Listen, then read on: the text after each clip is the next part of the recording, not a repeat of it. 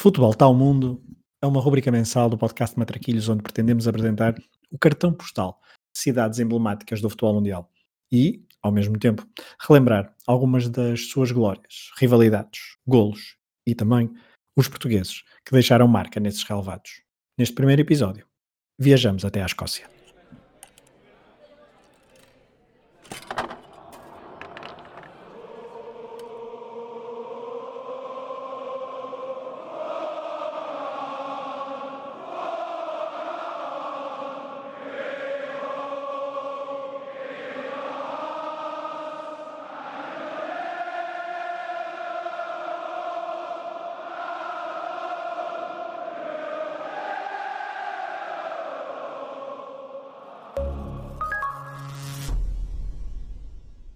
Glasgow está longe de ser a principal atração turística escocesa. Sobre principais destaques, somos sempre recordados das maravilhosas paisagens das Highlands ou da charmosa cidade de Edimburgo, capital escocesa. Glasgow nunca é o tema de capa, mas não pode ser totalmente esquecida se queremos conhecer esta nação. Glasgow é uma cidade efervescente, muito cosmopolita. Estamos a falar da terceira cidade mais populosa do Reino Unido, logo atrás de Londres e Birmingham. Estamos a falar também da maior cidade escocesa e onde a, a arte é um elemento-chave para a compreender.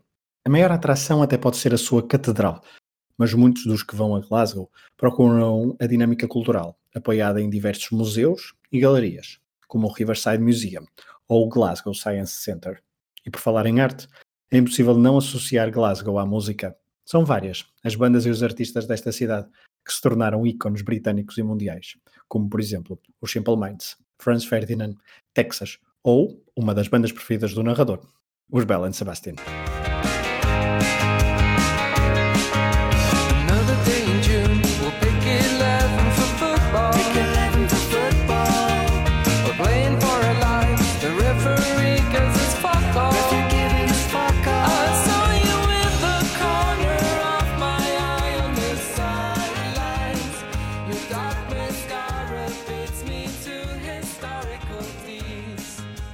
Mas já que estamos a falar de arte contemporânea, há três locais de culto em Glasgow: Celtic Park, Ibrox Stadium e Hampton Park. É impossível não associar Glasgow à rivalidade futebolística e poucos são os adeptos de futebol que não sonham em assistir a um derby entre Celtic e Rangers, uma das maiores e mais antigas rivalidades do mundo. De um lado, os católicos vestidos de verde e branco, do outro, os protestantes de azul. O derby entre eles tem até o um nome, Hold Firm, e joga-se desde o final do século XIX e é um dos principais símbolos da nação escocesa, muitas vezes dividida em temas essenciais, como se viu no referendo sobre a independência entre em 2014, onde a vontade em permanecer no Reino Unido foi maioritária, mas não de forma expressiva. Celtic e Rangers são os grandes dominadores do futebol escocês. São os clubes históricos. Aqueles que nos vêm à cabeça quando pensamos em futebol na pátria de Kenny Dalglish, Dennis Law ou Alex Ferguson. E por falar nele, o Aberdeen de Sir Alex Ferguson foi a última equipa que não Celtic ou Rangers a vencer o campeonato escocês, em 84 e 85. Desde então, os dois principais clubes de Glasgow repartiram as alegrias das conquistas. No total, o Rangers tem 54 campeonatos, de um total de 124. O Celtic tem 51 e há 9 anos que vence consecutivamente o título escocês, aproveitando a refundação do rival entre 2012 e 2016. Já voltaremos a ela.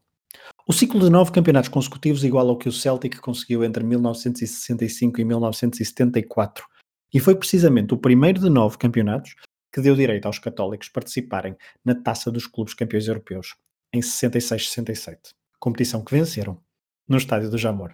Os Leões de Lisboa, como ficaram conhecidos, venceram o Inter de Milão por 2-1 e foram a primeira equipa britânica a conquistar o principal troféu de clubes na Europa. A história do Celtic está então muito ligada a Portugal, pois foi em Lisboa que pela primeira e única vez um clube escocês se sagrou campeão europeu.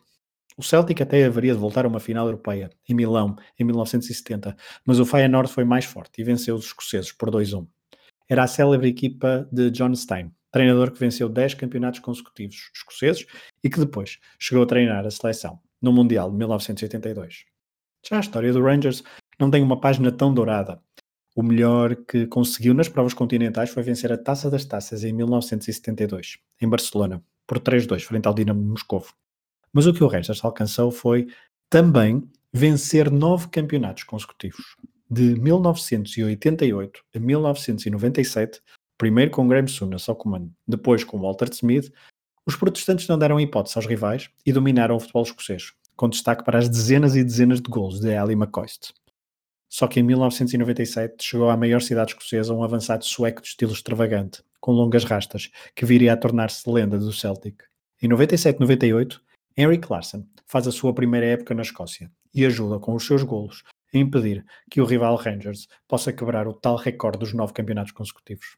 Larsson ficou sete épocas no Celtic, marcou quase duas centenas e meia de golos, venceu a bota de ouro e quatro títulos de campeão, ajudando a travar a hegemonia dos protestantes e a lançar o Celtic como principal clube escocês no século XXI. E se há jogo que os adeptos do Celtic recordam, é o 6-2 em casa frente ao rival, em 2000-2001, a maior vitória do Celtic sobre o Rangers desde 1957, o primeiro jogo de Martin O'Neill contra o Rangers como técnico dos católicos, um jogo que ficou conhecido como Demolition Derby, e também por um fantástico gol de Henrik Larsson, na altura o 4-1, e uma partida memorável. Sutton sets up Larsson here. Larsson, oh he's in! Henrik Larsson! That is sensational! He missed all four open games last season, but he rather enjoys making up for lost time. Larsson é lenda em Celtic Park e, juntamente com Martin O'Neill, esteve perto de conquistar o segundo troféu europeu do clube. Se o primeiro foi conquistado em Lisboa, em 2013 o Celtic chegou à final da Taça UEFA em Sevilha, depois de eliminar portugueses do Boa Vista nas meias finais, e o último obstáculo foi o Futebol Clube do Porto.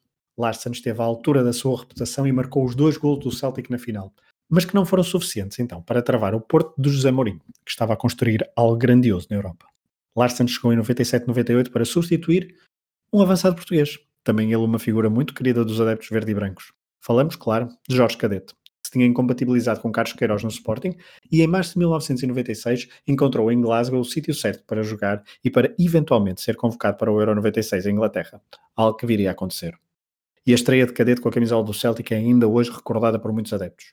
Como suplente utilizado, o português estreou-se frente ao Aberdeen, em casa, ou como lhe chamam os adeptos, no Paradise. Uma vitória então por 5-0, e ele marcou o último gol do jogo. Os adeptos conheciam Cadete razoavelmente bem, pois marcara dois gols por Portugal em 1993, frente à Escócia, e nesse mesmo ano, pelo Sporting, bisou frente ao Celtic na Taça UEFA. Este conhecimento aumentou as expectativas dos adeptos perante a chegada de Cadete. O seu gol de estreia frente ao Aberdeen a 1 de abril de 1996 é hoje então recordado, porque a emissão da BBC Rádio 5 foi abaixo. Tal foi o barulho que os adeptos fizeram ao festejar o gol do português.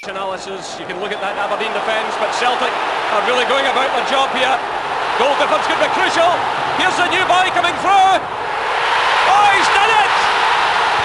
Cadet has scored! Georgie Cadet scores for Celtic. It's five goals to nil here at Parkhead. 75 minutes gone. Georgie Cadet has only been in the field a few moments. Cadet chegou então quase no fim de 95-96, não evitou o título do Rangers, mas prometia muito para 96-97. E cumpriu. Apesar de o Rangers ter voltado a conquistar o título, Cadete tornou-se o primeiro português a ser o melhor marcador de uma liga estrangeira, numa época em que dividiu o ataque, juntamente com Pierre Van Hooydonk e Paulo Di Canio. Cadete não viria, a jogar mais no, não viria a jogar mais no Celtic devido a diferenças com o presidente, alegadamente motivados por questões financeiras. Mas o avançado é ainda hoje lembrado por muitos adeptos, que ao bom estilo britânico, até dedicaram uma música ao português.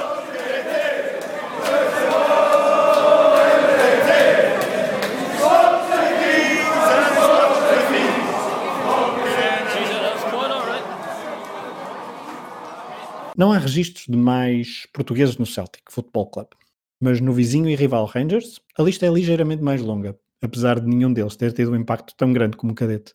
O primeiro português a vestir a camisola do Rangers foi Nuno Capucho. Depois de vencer o Celtic em Sevilha, o português, na altura com 31 anos, decidiu partir para a sua primeira aventura no estrangeiro e escolheu o azul protestante. Jogou apenas uma época e não há registros que os adeptos tenham criado então alguma música para o avançado português, que, tal como, em, tal como cadete em 1997, saiu para o Celta de Vigo. E também não foi ele campeão na Escócia. Quem conseguiu ser campeão foi Pedro Mendes, aos 29 anos e já com reputação nas Ilhas Britânicas depois de passagens por Tottenham e Portsmouth. O médio português foi campeão em 2008-2009, onde jogou uma época completa a bom nível. e, e até começou a época seguinte, também em Glasgow, uh, mas saiu a meio para regressar a Portugal, na altura para o Sporting. Há mais quatro jogadores portugueses que passaram pelo Rangers, e todos na mesma época, a de 2017-2018. A razão principal chama-se Pedro Caixinha, treinador português que chegou a meio da época anterior ao Rangers, a primeira do clube após a descida aos escalões inferiores, após a insolvência em 2012. Caixinha acabou então a época 2016-2017, preparou a época seguinte e resolveu contratar jogadores portugueses. Bruno Alves, Candeias, Fábio Cardoso e Dálcio Gomes. Caixinha saiu a meio da época e no final só Candeias ficou no clube. Ele que fez então uma centena de jogos e marcou 16 golos. Bruno Alves e Fábio Cardoso tiveram uma utilização razoável na única época ao serviço dos Rangers e Dálcio passou quase despercebido por Glasgow. Embora o futebol nesta cidade escocesa seja dominado por Celtic e Rangers, existe mais para além destes dois clubes. Por exemplo, o Partick Thistle, campeão em 1897, e onde jogou Jorge Cadete. Sim, em 2003-2004 o português tentou um regresso à Escócia, ele que estava em final de carreira, mas fez pouquíssimos jogos. Não tivesse ele também assinado então um contrato de apenas um mês, em fevereiro. E contra quem se estreou cadete? Contra o Celtic. Só que desta vez não há registro da emissão da BBC, ter ficado em silêncio. Outro clube histórico da cidade de Glasgow é o Queen's Park Football Club, o clube mais antigo do país e o único clube a jogar a final da FA Cup por duas vezes, em 1884 e 1885 perdendo as duas finais para o Blackburn Rovers. O Queen's Park Football Club joga ainda em Hampton Park, inaugurado em 1903, e que tem sido alvo de constantes remodelações. Atualmente pode acolher cerca de 52 mil espectadores, mas o recorde é apontado como quase 150 mil pessoas, em 1937, num Escócia-Inglaterra, altura em que era o maior estádio do mundo. Hampton Park é a casa da seleção escocesa e é o habitual palco das finais da Taça da Liga e da Taça da Escócia.